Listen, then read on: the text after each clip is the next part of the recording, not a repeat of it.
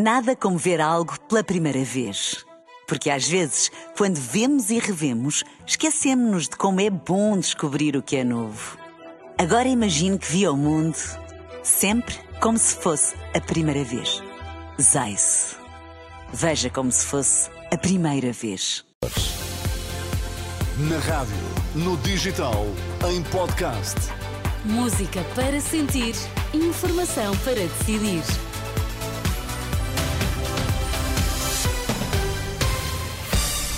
Pedro Queiro, vamos às notícias, em destaque a esta hora.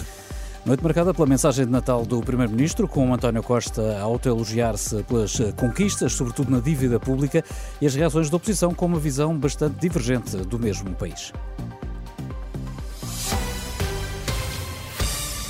António Costa diz que deixa um país melhor ao fim de oito anos de liderança no governo. Na mensagem de Natal desta noite, a última antes de deixar o cargo, o Primeiro-Ministro missionário disse que Portugal está preparado para enfrentar os desafios do futuro, com menos dívida e com uma população mais qualificada. Finalmente, o nosso nível de qualificações aproxima-se dos melhores padrões europeus. Recuperamos um déficit que tinha séculos.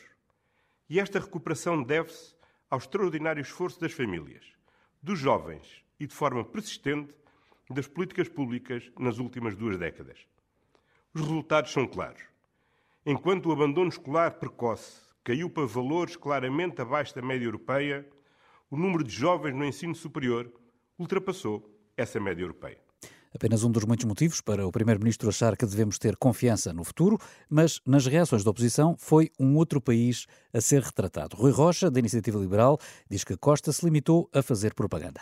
Eu creio que António Costa foi igual a ele próprio, mais um número de propaganda, igual àquele que fez ao longo de tantos uh, eventos durante estes oito anos que leva. Uh, de um primeiro-ministro que faz sempre propaganda e está cada vez mais distante da realidade. Não houve uma palavra para todos os temas que afligem os portugueses nesta altura, as questões da crise da habitação, dos baixos rendimentos, uh, dos impostos que asfixiam a classe média, o acesso cada vez mais degradado a serviços de saúde, como na, serviços públicos, como na saúde, na educação, nos transportes, na justiça. Mais ou menos as mesmas palavras no outro extremo do espectro político, o Jaime Toga, do PCP, diz que Costa só falou do que lhe interessou.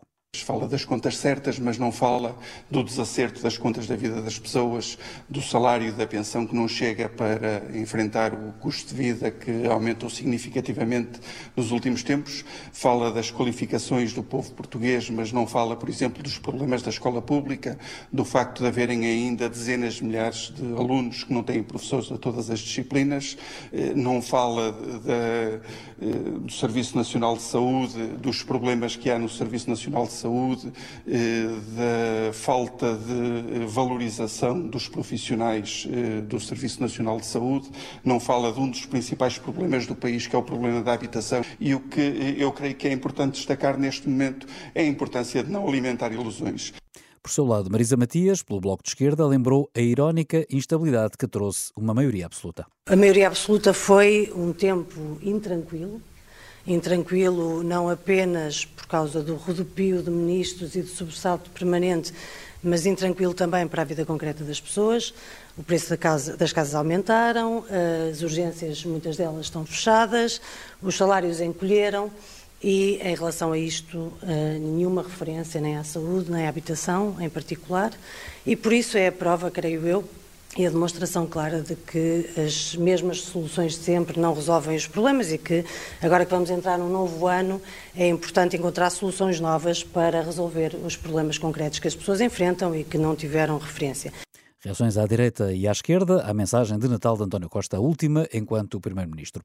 Que cessem as operações militares na faixa de Gaza e que se ponha fim à desesperada situação humanitária, possibilitando a entrada das ajudas. O pedido foi feito hoje pelo Papa Francisco na benção Urbi et Orbi na Praça de São Pedro, no Vaticano.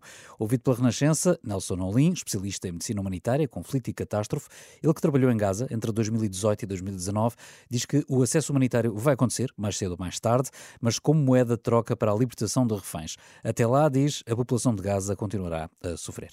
Em praticamente em quase três meses de conflito, eh, a quantidade de caminhões que entrou até hoje é o equivalente para aí a seis dias de consumo normal eh, antes, antes da guerra. Portanto, obviamente, este, este, este, este apelo do Papa é, é mais um que se vem juntar a, a um coro já internacional, já com alguma expressão, e que continua a pedir, de facto, o acesso. Uh, se isto vai acontecer ou não, é, é provável que sim, e, e, por uma simples razão, porque uh, Israel, de certa forma, necessita de negociar uh, a libertação dos reféns, e obviamente esse, isso, isso, isso vai ter um preço, e o preço provavelmente será, entre outros, será o, o, o permitir o acesso.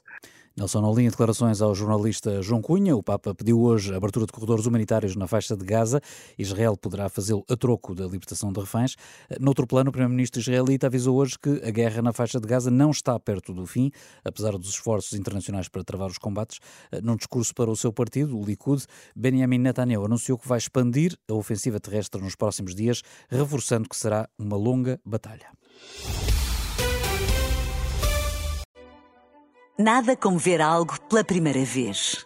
Porque às vezes, quando vemos e revemos, esquecemos-nos de como é bom descobrir o que é novo.